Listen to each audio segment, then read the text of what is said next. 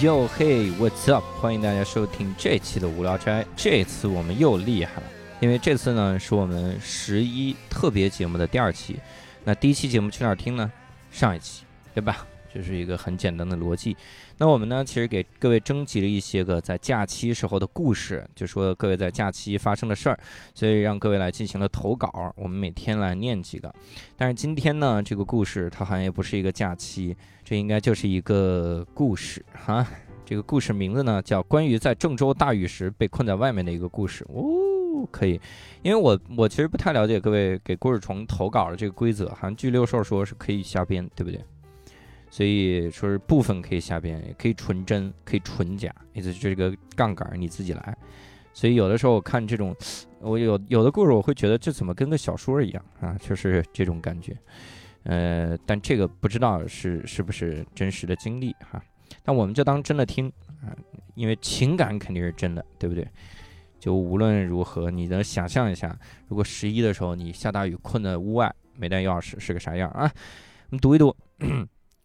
我打这段字的时候，还在省人民医院的门诊楼里坐着，全身衣服都湿了，脚也没有什么知觉了。刚刚起来动了动，发现这样更冷，不如维持一个姿势窝在这儿算了。看不进去什么视频，也不敢用蓝牙耳机听播客。电倒是充满了，就是不知道充电宝还能用几次。省人一这会儿是用的备用电路，不太亮，不知道我还有多久才能回家。我今天本来不应该出门，我这几天的活动仅限于下楼喂猫，连跑步都停了两天了。但是今天喂猫的时候被猫抓了，它今天脾气不太好，叫的特别大声，我该小心点来着。但是我没有，因为是流浪猫。所以我还是决定来打狂犬疫苗。我下午出门的时候，家门口已经积水了，但是公交车还是有的。我就决定打完针淌水回家也好。我没想到会到这一步。我打完针出来的时候，雨突然下得特别大，应该是今天最大的时候。我走到公交车站等不来车，我就干脆走到公交总站。我问门口的师傅：“车还会有吗？”他说有。我就出来继续等，等不来。我到车站旁边的稻香村买了买点心。在店里继续等，等了有半个多小时，没有车，那个路口连网络都没有。我走进稻香村，三分钟之后，店里也停电了。最后，我妈发短信给我，让我走路到省人医里面避雨。从那家店到省人医一路直线，可能有八百米都不到。我当时感觉就是很冷，很费力，一旦有车开过，就会带起一阵浪。路口的水井附近全是漩涡，我必须腿上使很大力气才能挪动步子。那一刻，我有点庆幸，我平时有多多少少健过身，不然我一定是要被水卷得走不动路。我到省人医大厅，虽然有打伞，但衣服和包也湿透了。手机终于有网络了，我站了一会儿，发现这不是我站一会儿就能解决的问题，我就干脆借了个充电宝上二楼坐下了。直到现在，我还坐在这个地方。我坐了一会儿，身上湿透了，非常难受。我就逛到了病房楼里的超市，超市门口。我已经排起长队了，一次只能让五个人进去购物。我买了纸和水，因为不知道要等多久，也买了一袋面包。虽然我根本不饿，水和面包到现在也没动一口。买了一条毛巾，全当被子盖一下腿。我试图在雨势小一点的时候出去查看，但是我一挪窝就冷得要命。虽然能走一段路，但走回家还是不现实。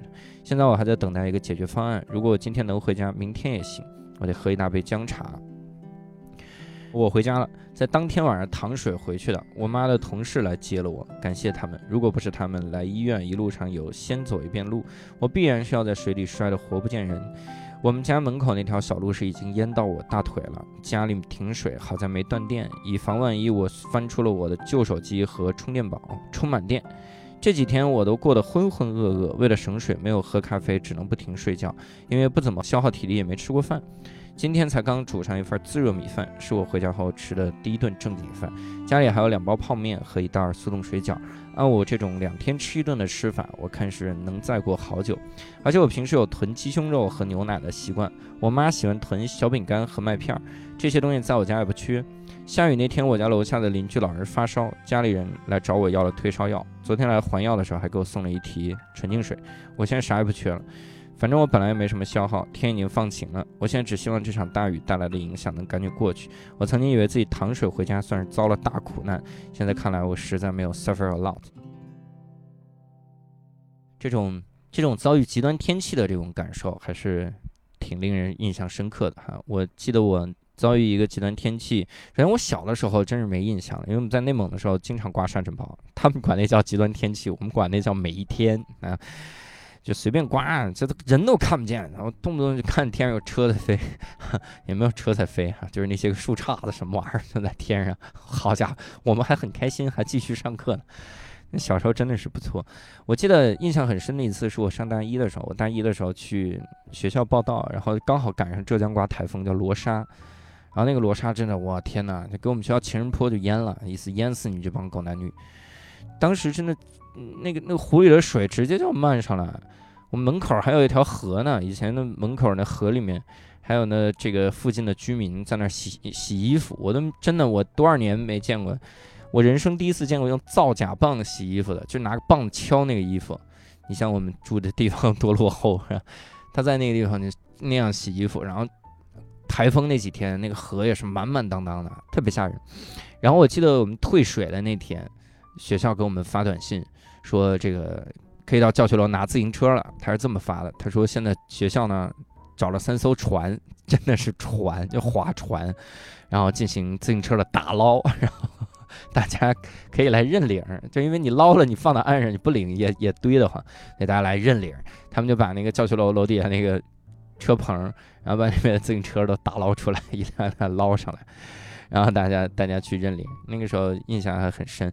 但即使弄成那样，我们还继续上课呢，就没觉得这事儿多危险。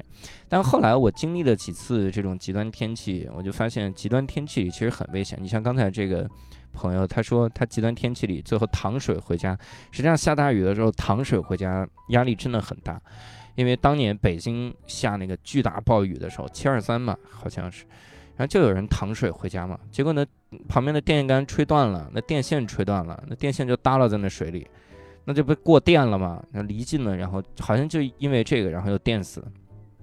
以及你淌水回家，你看你是在郑州，在郑州的时候，你就很容易碰到没有井盖的井，然后这怎么还带这玩意儿？开玩笑哈，就是无论你在哪儿，你都特别容易遇到那种没有井盖的井，就是那个井盖被冲走了。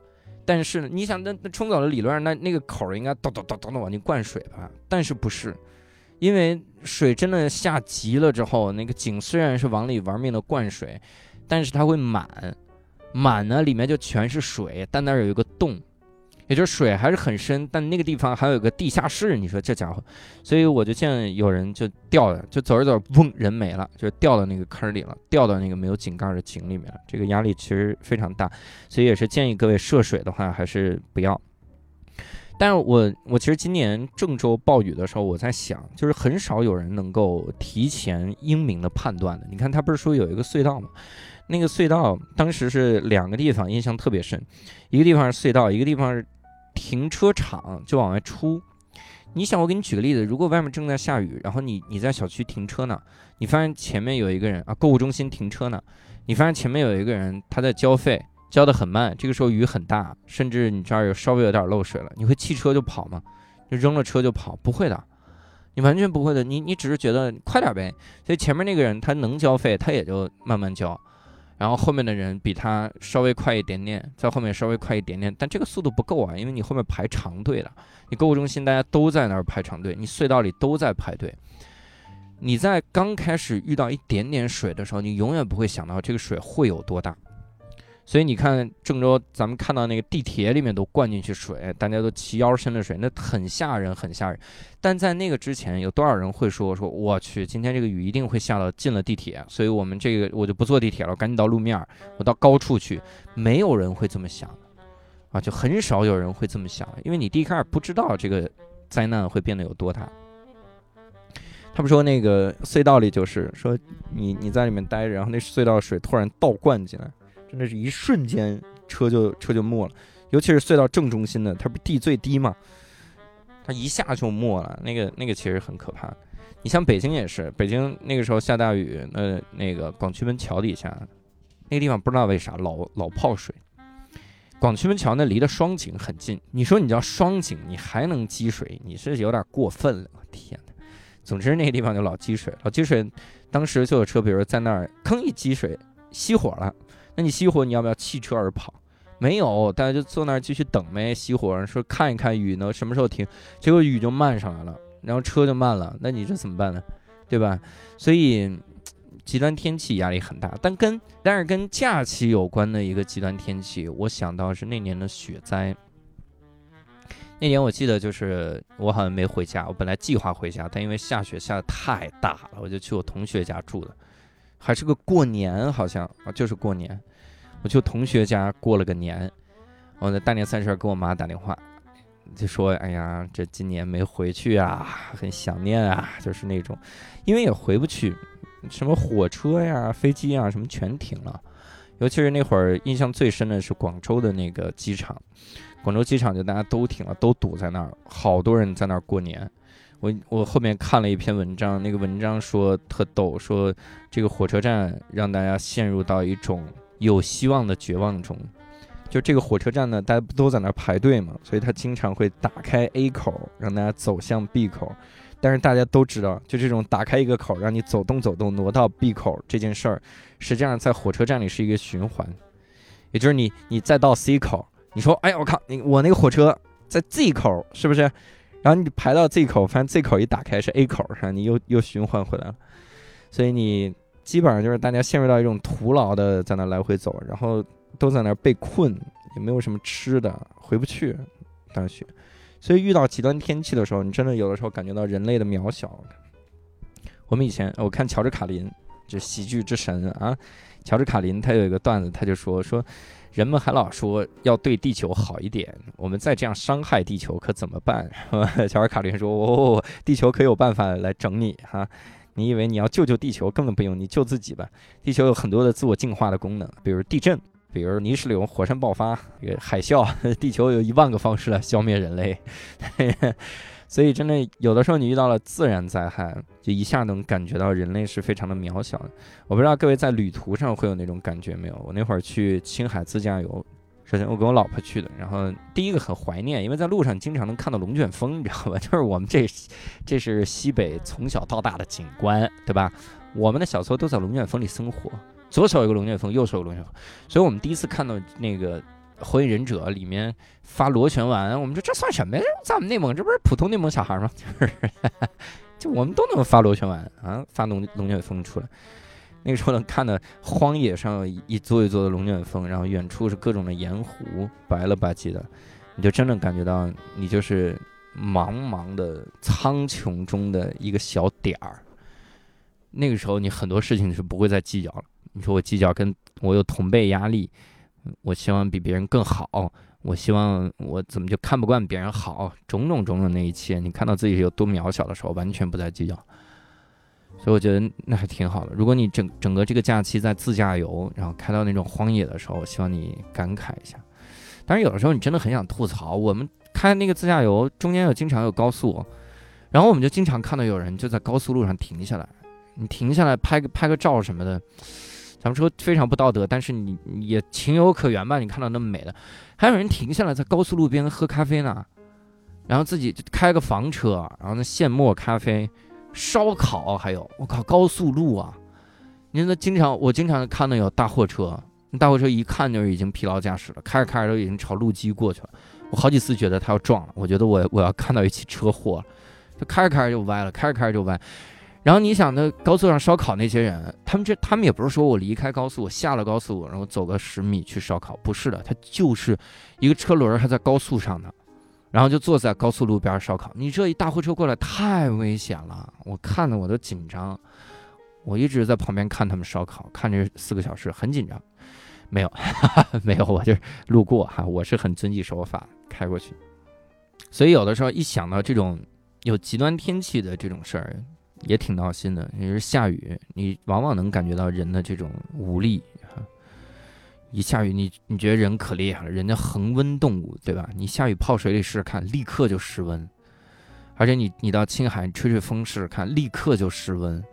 那你走着走着路，那腿都失温了，你真的感觉这腿早走掉了啊，风给吹走了。走着走着说，哎呦我就腿给吹没了，一回头然后还在还在，真的是这个感觉。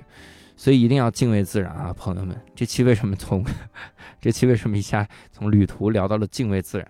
如果各位去自驾游或者是去自然风光的话，一定敬畏一下自然。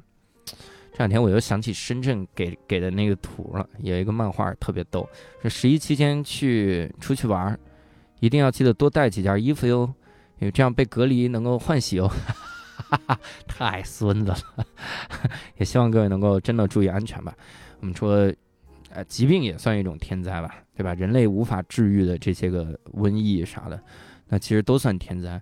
所以也希望各位在天灾面前能够有些敬畏的心理，一定要自己有安全意识啊，千万别嘚瑟。口罩该戴就戴，无聊点口罩买了吗？赶紧去买，在公众号下面有口罩那栏啊，赶紧去买戴。当然，在敬畏自然之余呢，也希望各位能够珍惜我们的人生哈，让人生过得更有质量。如何能过得更有质量呢？那么我会在十月九号深圳，十月十六号西安，十月二十三号成都，十一月六号杭州啊，进行我的脱口秀专场巡演。伊卡洛斯这个专场非常厉害，九十分钟，哎呀，笑的整个人都你都忘了那些个下雨的事儿了，真的。你只需要在大麦网票星球搜索教主就行了哈。你就算是其他城市的，你搜一下看一看，也许那个你的城市马上就要开票了呢，因为我很多城市都会去的。然后大家也可以关注一个公众号叫单立人喜剧，关注这个，你就看就行了，里面会第一时间通知我要去哪个城市，哪个城市开票。所以这一期精彩的旅途故事和卖票信息就结束了，我们下期再会，各位拜拜。